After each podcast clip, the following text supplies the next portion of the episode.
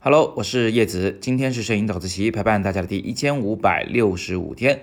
今天是周一，我就陪大家聊一个有关摄影技术上的问题啊，是一个关于构图的技巧，是什么呢？就是倾斜相机进行构图。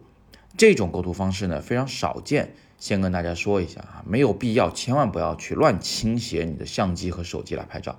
那前两天我们在故宫练习拍照的时候，我就跟同学们有说这一点，我说。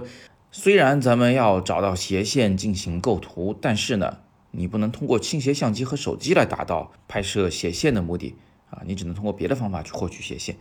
那为什么不让倾斜相机、手机呢？因为倾斜以后，整个画面就会失去平衡啊，它会失衡，这种感觉是挺难受的。观众看到照片呢，不会觉得啊这里有个斜线好漂亮，他只会觉得你怎么都拍个斜斜的，连相机都没摆平呢。啊更有一位同学呢，他所有拍的照片里边基本上都是右边的画面啊要低一些，左边的画面要高一些。他问我为什么，是不是相机有问题是吧？还是自己操作有问题？哎呀，我就说啊，这就是因为你右手拿相机的时候，这个相机比较重是吧？这个机身呢就不自觉的向左下方倾斜啊，左边往下垂，这样一来你拍的每张照片都是左高右低的。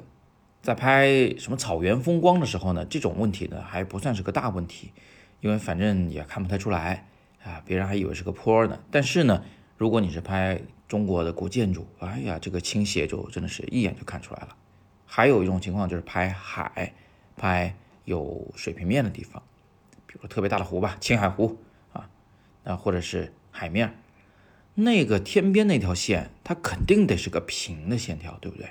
它要倾斜了，那肯定是世界末日，那肯定是，比如木星跑到地球旁边来了，把这个海都给也吸过去了啊，是这么个感觉。所以在海边的时候，在有水平线的时候，我们是要特别小心，一定要去拍一个啊平平的照片的，不能倾斜相机和手机。哎，这么讲起来，今天是不是有点偏题哈？这一开始就说是教大家怎么样去倾斜相机和手机啊？啊，是的，还是要交代这个。但是我现在跟大家说好，这招不能乱用啊，不到迫不得已不用。但是需要的时候呢，果断用。什么时候需要呢？就是当你想表达一种危险的感觉的时候。那刚才说过了嘛，就海平面一倾斜就是世界末日嘛。所以当你想表达危险的感觉的时候，你是可以去倾斜的。还有呢，就是表达慌乱，嗯。呃，比如说你在城市的街道上奔跑，后边有一个这个大怪兽追你，你就是一边跑一边就就跑拍了前面的一张照片了啊，这个不实际哈。呃，你把它想象成就是说后边有个大怪兽在追你，然后你在前面跑，这是一场电影啊。这个时候导演用了一个那叫第一人称视角，就我们从主角的这个角度看到前方的街道。这个时候啊，它街道十有八九是呃一会儿左斜一会儿右斜的，它不可能是平的。啊，这是一个慌乱的逃跑的视角，还有呢，就是动感啊，就是想表达速度感啊，这个就比较简单。这不管怎么样，在这种情况下呢，可以倾斜，但是倾斜一定是有一些呃方法的。就你虽然要斜，但是你不能让人觉得这个照片的斜斜的无理由，或者是斜的要倾倒了，要倾覆了，这不行。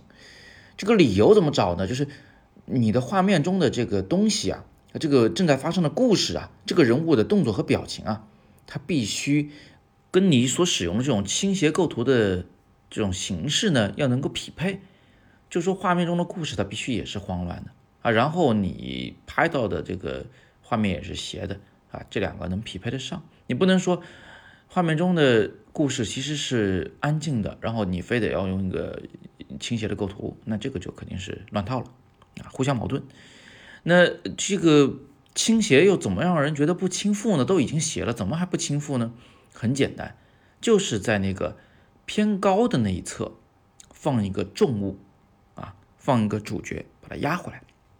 我给大家看这两张照片，一张是在南极拍的，一张是在那个应该是缅甸拍的啊。这两张照片都一样，右边的那个海平面高一些，对不对？这是不是让人觉得不安定啊？有点被被追赶，被那个。